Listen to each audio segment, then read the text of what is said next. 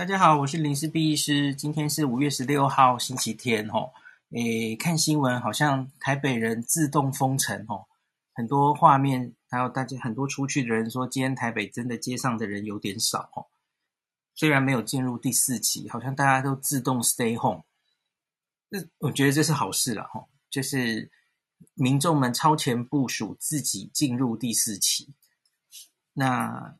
减少人与人的接触，当然会让我们效果更好了哈。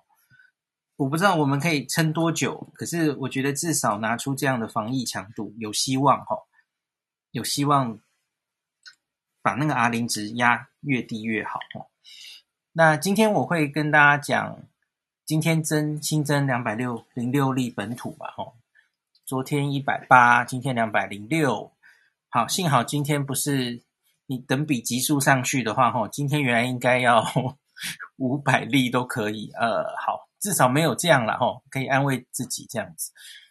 那今天的防疫记者会当然也很长，那可是其中有一个我觉得重要的题目是，吼，有一个我这个呃防疫医师，吼，陈婉清医师，有我学妹，她有拿两个表，呃。告诉大家确诊者跟接触者现在有什么注意事项？我觉得这个很重要，所以我等一下会把这件事情解释给大家听。那另外还有早上哈，早上也有那个讲到社区，我们的社区的案例，诺富特之外，诺富特华航之外，哈，昨天公布的一百八十个里面，最早出现症状是四月二十三号。那今天又有说一个四月六号，你们知道现在其实疫调已经来不及了，所以他其实都写得很 rough，他只告诉你说确诊者哦分布在哪些县市，什么年龄哦，男女比，然后症状从几号到几号，所以现在几乎已经不能做古典疫调，那所以就只好看日期嘛。有人说，诶，那怎么会是四月六号呢？怎么是四月二十三号呢？这会不会根本跟华航诺富特是比它更早？或是根本是几乎同时发生，那那这个病毒其实早就进社区了，会不会是这样？哈，这个后半的时候我会再跟大家讲这件事。好，那今天先跟大家讲一个 好消息哦，今天早上我的 Podcast 终于这个申请很久了哈，因为最近 Apple Podcast 有一点问题，所以他没有接受新的申请，结果今天早上终于申请成功哈，就在。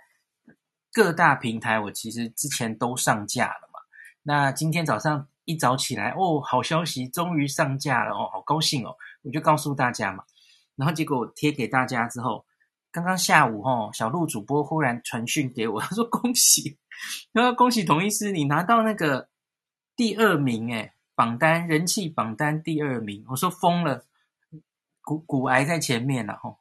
后面什么呱吉吴淡如在后面这样，我说怎么可能空降第二名？那个我我根本连你知道吗？点进去看那个几星评价留言，那个根本还没出来，因为那个不是输入之后就会马上呈现的哦。他有跟我说，好像至少要隔一天吧，哦，他他不会马上出现，所以我是一个连那个评价几分都还没出现的新手，哎。我怎么会空降第二名？太奇怪了，那榜单是不是坏掉了？他也是跟我说，新手好像有新人的红利。哦，那要非常谢谢大家的支持，因因为我猜应该是，不管是大家点进去听的那个收听率啊，然后。还有大家虽然现在还看不到，可是那个评价，我猜应该很多人帮我去留了五星评价，所以很很感谢大家的支持哈。那 Clubhouse 上的大家应该几乎都是 iOS 居多嘛，所以很多人等了 Apple Podcast 应该等很久了，就是终于让大家等到了哈。希望大家你你进去 Apple Podcast 哈，你要搜寻林氏璧哦，你你搜寻孔医师。跑不出来嘿，我也不知道为什么，因为我的 podcast 就是林氏璧孔医师的新冠，完了我又我又背不出来了，新冠病毒研讨会是吧？我自己的 podcast 我背不出来，哦，你说讨论室是吧？你看马上自己就讲错，你开太多分身，名字讲不出来，对不起。那所以就是呃，很感谢大家的支持哦。那输入林氏璧，然后订阅哈，请注意“ B ”不要写错嘿，我那个“ B ”是美玉的“璧”，好吧？是玉佩，不是墙壁哦。所以你写成蔡壁如的“壁”是 Google 不到我的吼。好，OK，好，那谢谢大家。那接下来我就开始讲今天的疫情吼。嗯，今天新增两百零六例吼，九十男一百一十六女，年龄是未满五岁到八十岁。其实这个看久了，这个这个东西其实对我们没什么意义吧吼。那发病日、采检日。介于四月六日至五月十五日之间，他会讲裁剪日，是因为我帮大家读了哈，因为有些人是无症状感染，你不知道他什么时候发病，吼，是这个意思。那居住县市分别为新北市九十七例，台北市八十九例，还是新北、台北最多，然后彰化九例哦，彰化昨天六日，今天九例哦，所以等一下有一些彰化的新闻会跟大家讲。宜兰县、新竹县各三例。宜兰还好，宜兰虽然前面这个电玩的群聚人一开始比较多，后来好像有比较慢下来哦。那桃园、基隆各两例，台中一例。那其中茶艺馆的相关一百零五例，茶艺馆哦，一百零五例。那再来万华四十四例，所以这次找到相关的哦，大概还是集中在呃我们的这个万华。茶艺馆跟万华地缘关系，还有茶艺馆确定本身，吼，这个就占了一百四十九例。那再来狮子会今天减少到五例了，吼。那宜兰游艺场三例，南部进香团一例，那还有四十八例是意调中。大家没忘记的话，昨天是七例疫调中了，哦。那所以今天的比例是这样：两百零六例里面有四十八例目前没有找到关联，哦。我猜这个比例可能会，假如啦，假如我们压不下来，你你每天就两百、三百这种人数继续下去吼，你你疫调是来不及的，所以这个疫调中的案例搞不好会越来越多。呃，我们不能靠传统意调，有可能会进展到这种状况了哈。好，那这个我现在现在就来讲一下那个。确诊个案又注意什么？会这样的原因是因为哈，诶，我先讲一句，那个我昨天不是跟大家说这个剥皮疗，然后中心医院台北市做的这个快筛，那个阳性率高达十一 percent 哈，那今天的资料还是大概十 percent，那这里有一个插曲了哈，我有去求证过，好像今天记者也有问哈，因为理论上快筛阳性是不可以当做确诊的。因为我们的确诊的全世界的黄金标准都是 PCR 核酸检测，所以你只做了快筛阳性，不应该当确诊。诶，日本好像有吼，日本我们机场去就当确诊了，好，那是又另外一回事啦，不应该当，所以他应该要再用 PCR 来确认。那就如同大家知不知道，我们之前记不记得我们之前吼血清抗体，我们测到血清抗体阳性，IgG 阳性。可是我们也不会把它当确诊，那是因为全世界也不是这样弄确诊的嘛，吼。那其实纯粹就是定义的问题。可是学理上，呃，看你怎么定了，应该其实都可以把它当确诊，吼。那好吧，那所以我们既然没有把 IgG 阳性当确诊，当然抗体阳性也，对不起，抗原阳性应该也不会，所以他们会有一个时间差，吼。那。在用做 PCR 之后才会再确诊，所以昨天我们说的那个剥皮疗跟中心医院大概六十几例阳性，哦，他后续再测 PCR，他应该会放在今天的案例才对，这个跟大家补充说明一下。所以今天有包含茶艺馆相关万华，这加起来就一百四十九例，我想是有包括昨天的案子，好，大概是这样子的情形。那接下来哈，那这些人确诊之后哈，其实大家应该有看到一些新闻，就是轻症或比较只是这样验出来，甚至是无症状，理论上就要收治他们住院，照原本的标准嘛哈。那可是很明显一时没有办法安排，不管是要单人病室收治他哈，或是现在有规划，可能需要启动让他们注意住到检疫。检疫所去，吼，一人一间这样子，轻症的话，吼，那所以会让民众先回家等，一时没有办法马上伸出房间哦。那结果这里就产生了一些大家的民众的恐慌哈。他说：“哎，你不都说我确诊了吗？那新冠那么严重的病啊，那那我重症你你负责吗？哦，有有看到这样的新闻嘛？对不对？那怎么为什么不马上安排我住院？就民众会心里很恐慌。所以今天陈婉清学妹才会出场哦。然后她有两张这个。”一个是确诊个案，这是我刚刚下午 PO 的脸书了哈。我是新冠确诊个案，我应该要注意什么？这是一张表。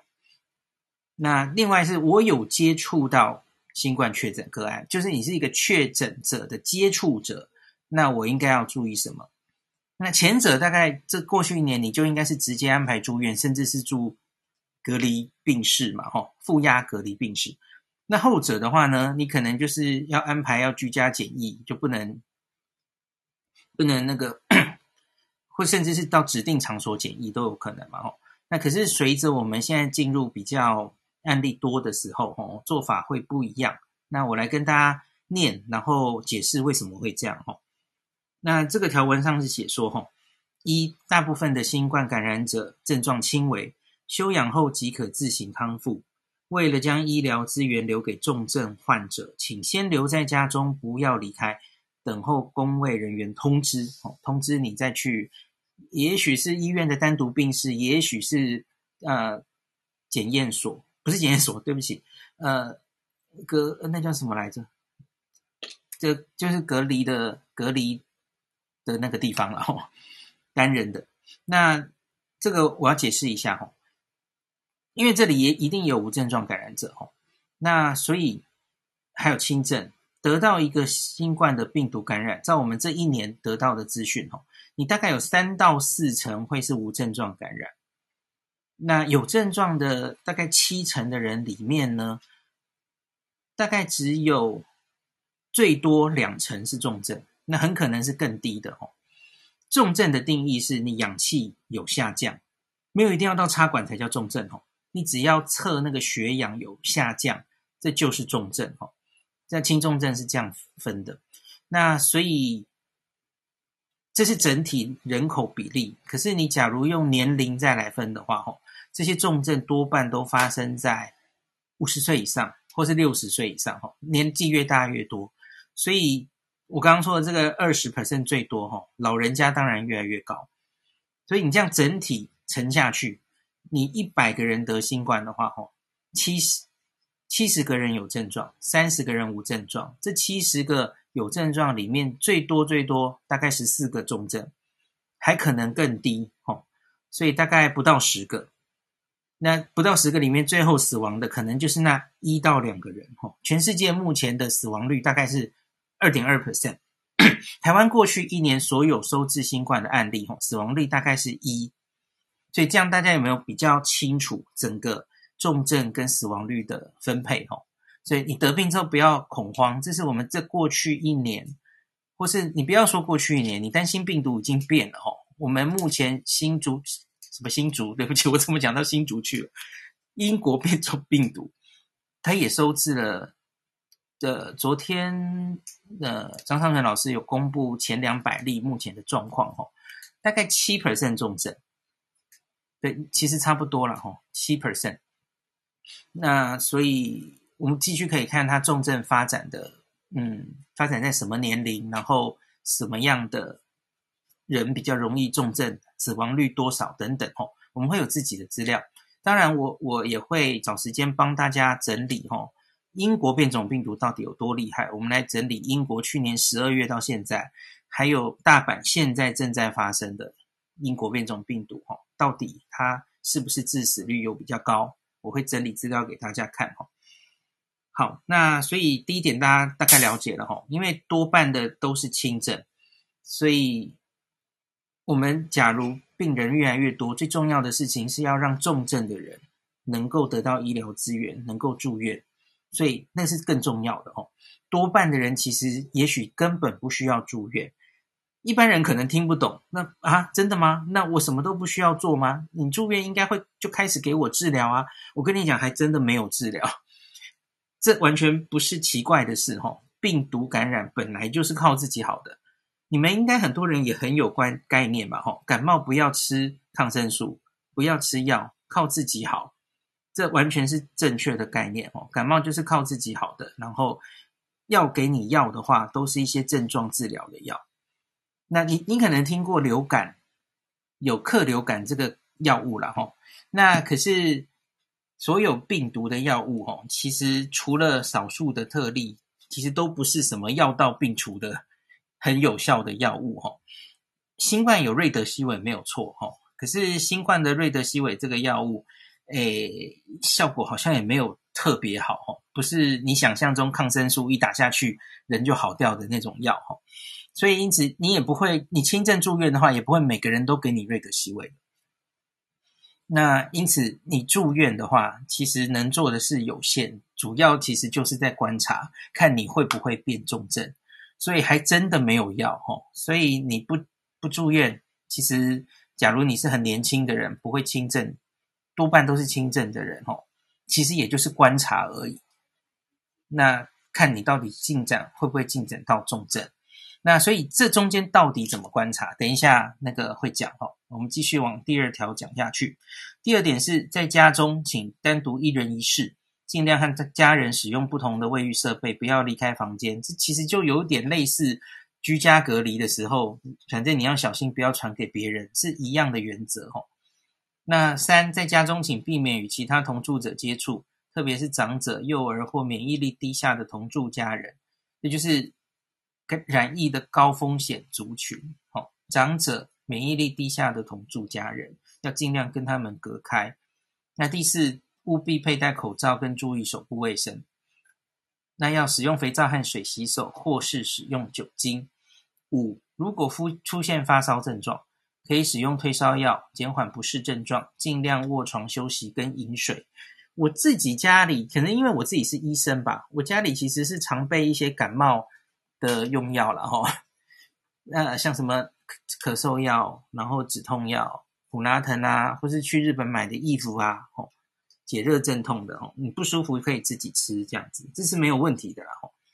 那再来，如第六点是务必观察自身的症状变化，然后它有列出来了吼。如果你出现以下这些症状，其实就都是你可能变成重症的状况，那请。立刻就不要再主动被动等了吼，是主动联系一一九卫生局或是一九二二，请他赶快安排住院吼。包括什么？呼吸喘、呼吸困难、持续的胸痛、胸闷、意识不清、皮肤或嘴唇或指甲床、指甲那个指甲板原来应该是粉红色的哦，发青，这就是氧气降低的意思哦。因为新冠最重要的。重症的并发症就是严重的肺炎，然后导致你血氧降低。哈，诶，这里其实又可以讲了。哦，很多人早期或是到现在，你还是用武汉肺炎、新冠肺炎来称呼这个病的。哈，可是得了这个病毒，真的会有肺炎的人，其实是某一个比例而已。哦，多半人也许就是上呼吸道感染，他没有真正进展到肺炎。诶，这对你是不是又是一个新闻？因为一开始就把它当新冠、武汉肺炎这样认知，诶，好像得了一定要得肺炎，不是不是这样的哦，它其实就是个病毒感染，那它有一定的比例会演化到肺炎，可是不是每一个人哦，演化到肺炎，然后影响到足够大的区域，你才会缺氧变成重症，大概是这样子哈。好，那第七点，请依一九二二他们给你的指示就医。并禁止搭乘大众运输工具，这个有点像，就是你真的啊，在在家里隔离，然后需要去裁剪的时候一样的意思，然后不要搭大众交通工具。那八是请家人准备食物跟饮水，不要和家人共餐或共用物品。九是请使用稀释后的漂白水或酒精吸清洁所有你经常触摸的物体表面。第十点，我觉得蛮有创意，也是蛮有用的吼。电话联络我的密切接触者，自己来联络哦。在你开始有症状发生的前三天到隔离前，曾有跟你共餐、共同居住或没有佩戴口罩下面对面十五分钟以下的接触，在疫调之前，但疫调会问你啦齁。可是其实大家知道，我觉得有这一条的意义就是齁，其实疫调可能来不及了。你要等到疫调人员来跟你问这些齁，啊，搞不好已经错失那个防疫的黄金时间。所以还不如你确诊的那一刻，你就开始自己回想。那这也跟我跟之前大家讲说，你可以开始记录自己的足迹，你碰到过什么人，这里也派上了用场哦。你假如有一天确诊了，这个马上就可以开始做了哦。他说电话啦，你不用电话啦，你就赖啊。现在谁没有用赖或是脸书哈？赶快告诉你的密切接触者，保护你的朋友、家人等等哈。你们接触过，你告诉他你你有，所以他们就会变成下一张。我是新冠确诊个案的接触者，哦，那我应该要注意什么？这是下一章要讲，那让他们可以开始自我隔离并健康监测。好，我觉得其实这是非常实用的建议，哦。好，那大概第一前半讲到这，那我们接下来就会讲，那接触者怎么办了，哦？那如果你不幸接到朋友的 LINE 或电话说他确诊了。OK，那就请先留在家中自我隔离，等候卫生单位通知。除非有需立急就医需求，请不要离开家里。那后面其实几乎都一样喽。哦，那个什么家中一人一室，然后同住者接触避免，手部卫生等等的，哦，这全部都一样。那我只讲不一样的就好。第五点，观察自己是否出现 COVID-19 的相关症状，包括什么？哦。发烧、流鼻水、咳嗽、喉咙痛、倦怠、肌肉酸痛、头痛、腹泻、嗅觉、味觉异常、呼吸急促，大概这些。哦，那如果出现这一些症，以下这些症状，请立刻研究研析一一九。这跟上面是重复的，就是你已经重症了，我就不念一次了。就是主要是呼吸、胸痛、胸闷、意识不清等等这些哈，缺氧的状况。那其他也都一样哈，就是。指示就医，前往拆检、消毒这样子。那最后一点，如果你不是密切接触者，则仅需进行自我健康监测十四天。如有疑似症状，请佩戴口罩后就医评估，并告知可能的接触者。这样子。前面九点讲的是，如果你与确诊个案于症状发生前三天到隔离前有密切接触。好。前面他讲是密切，就是你染疫的风险是非常大的这样子。那我想这些人可能原来比较有量能的时候是直接叫去隔离哈，可是现在这些人大概就是那个检疫的处所也是比较紧逼了哈，所以可能会让他们先在家里。好，这是今天两张表比较重要的意义，都跟大家解说完了哈。那这我觉得蛮有意义的，因为你在这里面可以看到新冠主要的症状是什么，还有重症的。重症的迹象是什么？那我知道从日本的经验，哈，他们让这些在家里检疫的人轻症在家里，哈，他们其实甚至就直接轻症就建议你在家就好，哈，连住院都不会安排，因为那时候病床已经很紧逼了，哈，病再下去之后，那他们会给你一些防疫包，然后会包括一个这个我们医学上称为金手指啊。就是你可以量你的食指，就量出你血中氧气的浓度，静脉氧气浓度。哎，对不起，有什么静脉？应该是动脉才对。哦，然后那个氧气浓度大概是正常人可能是九十五以上。哦，那你低到九十到九十五，就是氧气稍有下降的时候，可能就要注意了。哦，这个其实好像在，哎，老婆，这个金手指有卖吗？一般的维康或什么有卖吗？对不起，我们没有蕊好，我不知道。好，没关系。应该是我知应该可以嘛？哈，价格可能好。那个，嗯，我好像有看过东京某些区，哈，他们是直接会发的。他们在你的防疫包里会直接发一个金手指，哈，可以测你的血中氧气浓度。这个大家可以有兴趣的话再去打听一下。我觉得政府。能做到的话，应该要真的以后哈，假如要实施这些轻症，就在家观察，应该要发这个给民众。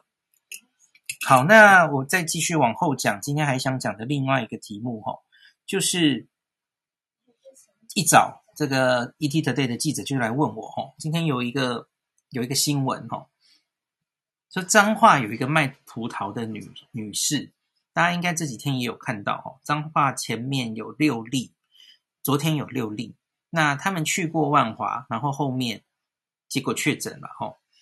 他说这个女生四月二十三就发病了，那好像是目前发病最早的确诊者。那原来最早在外面社区是一个基隆妇人嘛，那是五月二号，好像他更早哦，所以外界有些人推测说，这个日期跟华航诺富特案相当接近，所以会不会是两起平行事件，根本没有关联呢？哦，那所以我我就回去翻了哦，就是整个华航诺富特案到底是什么时候让社区呈现风险？好，最早是这样的，最早是。案一一二零，大家都知道哈，诺富特的那个主管，他从四月十五号就有传染力。那他是每天从三重搭捷运上班嘛？吼，大家应该记得十五、十六、十七，每天这样上下班。那十六号是什么日子？四月十六号是华航的印尼机师，他去过台北的清真寺，那是四月十六。好，所以这个人四月二十三号发病有什么问题吗？我觉得有可能啊。就是那个时候，他去万华，然后那个时候在万华已经有一某一个人发病，然后再传给他。我觉得这是有可能的嘛。呃，而这个其实是华航传过去的，我们没有找到关系链，可是也没办法推翻它嘛。哦，那所以我觉得你假如能找到一个哦，这一次社区最早四月十五号之前。暴露风险之前，然后我们社区可以找到一个确诊，一个症状在比他更早的人，哦，那那我觉得你说的可能还比较有道理。那像黄立明老师就猜说，哦，搞不好这个是平行发生的，然后也许三月这个病毒就已经进台湾社区了，只是我们没有验，所以我们没有发现，哦。我自己觉得这个好像不太可能，因为我们现在面对的是英国变种病毒，哎，哈。其实就算是原来的病毒，它其实都没有这么，它可以一传三，三传九，传个几代吼，然后一个重症都没有，完全没有重症会重症到，然后去医院。那你说去医院，然后大家没有验它，好啦，没有验它，可是然后医院都没有事，没有爆发院内感染，这个病毒有这么吃素吗？我不觉得耶。所以假如这件事早就发生在两个月前哦，我们应该不会到现在才发现的。我觉得怪怪的了哈。那今天今天有一个插曲，今天又有我刚不是念过吗？最早有症状是落在四月六号。那所以又有人说，哎，你早上才发文，现在马上就打脸了。现在有一个更早的了，所以会不会病毒早就进去啦？这样子哦。那可是后来记者会上有人问，应该是想想吧哈。然后我看一下，在这边有写。我要翻一下哈，想想现场有回，我我先讲了哈，四月六号有症状，那因为没有，我记得张斌好像也有回，就是他可能是现在检测有，然后呢，他回想自己四月六号好像开始有症状，可是那我就要问，现在有的是什么？现在有的是 PCR 吗？那 CT 值多少？好，没办法啦，现在因为都 实在是每一个案例的详情都都不知道哦，要问才知道。我现在没有这些资讯了哦。那可是这个人真的四月六号发病，那个症状是新冠吗？我觉得不一定啊。那可能是他的记忆而已吧。吼，那我还要看他的 CT 值是什么变化。呃，我要有这些资讯才能判断。好，那另外是如果好啦，你说如果六日就有。好啦，那有些人你可不可以不要再怪华航了？因为反正六日就进去了吧，因为后面华航有什么关系？你怪他们干嘛？这样。好，其实我觉得这些都不重要了，因为在那个黄立明老师的那篇《苹果日报》的报道，他最后他是这样写的哦，他是说，呃，全台现在很多地方大概都有病毒，应该再设置更多筛检站。鼓励民众多采检，这个我完全同意。所以到底是什么时候就进来了这件事，其实也没这么重要。我没有这么热衷在在乎说，好啦，其实早就进来了，所以华航不重要，不要追究他们。我不是这个意思哦，我只是觉得这件事已经不这么重要了，我们可不可以向前看就好了？那虽然你假如真的要问我这次的整个，好啦，大家很喜欢找破口，整个事件哦，到底是问题出在哪里？我其实上一个礼拜分析过很久了，我们一个一个案例，每一天都在分析。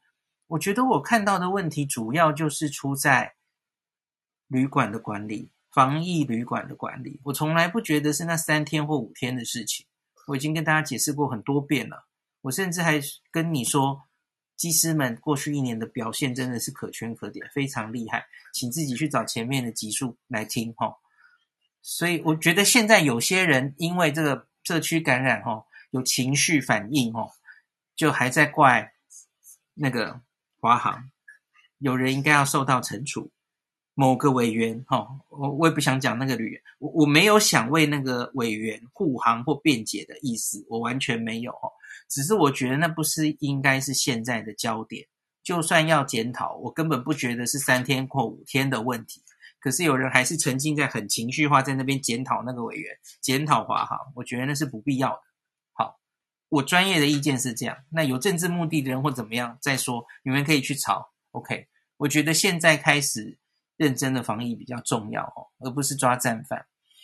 好，那大概讲到这里，诶，我是不是想讲的都讲完了？OK，好像差不多了。嘿，嘿，大概今天就想跟大家分享这些。那我不是很确定接下来走向到底是怎么走哈。那希望我们这样。全民的类似自主进入第四期，哈，可以让事情变得往比较好的方向走。大概我们还需要两三天才能比较明朗，接下来的走向是怎么样，哈。那我这里可以跟大家预告一件事，哈，嗯，接下来几天也许我会找一位。很有名的明星，我还不敢 讲是谁。我我真的确定，我再跟大家讲哈，因为我这一个月哈，我常看到那个很有名的日本歌手一清瑶，大家应该都知道他哈。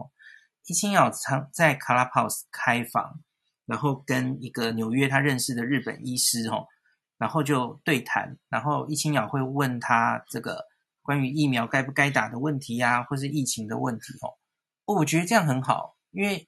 就是利用明星的吸引力嘛，吼，大家来看明星的，然后可以吸引到更多族群，吼，不同的 TA，然后也来关心疫情的问题，而且是从明星的口中来问一般人可能会有的疑问，这跟我自己一直哗啦哗啦的讲，我觉得是不太一样，吼，因为我我有时候可能会不知道民众会有什么问题，对，所以我有在安排这件事啦，吼，呃，成功的话再跟大家讲，哦。总之，我们现在疫情期间，大概是每天晚上都会见面哦，每天晚上开房，然后随即就放到 Podcast 上去，所以就请大家期待哦。有的话，确定成功，我会跟大家讲哦。大家要不要猜猜是谁？好，没关系，呃，好，等一下再让他上来猜。OK，好，那今天就讲到这里，我们明天见。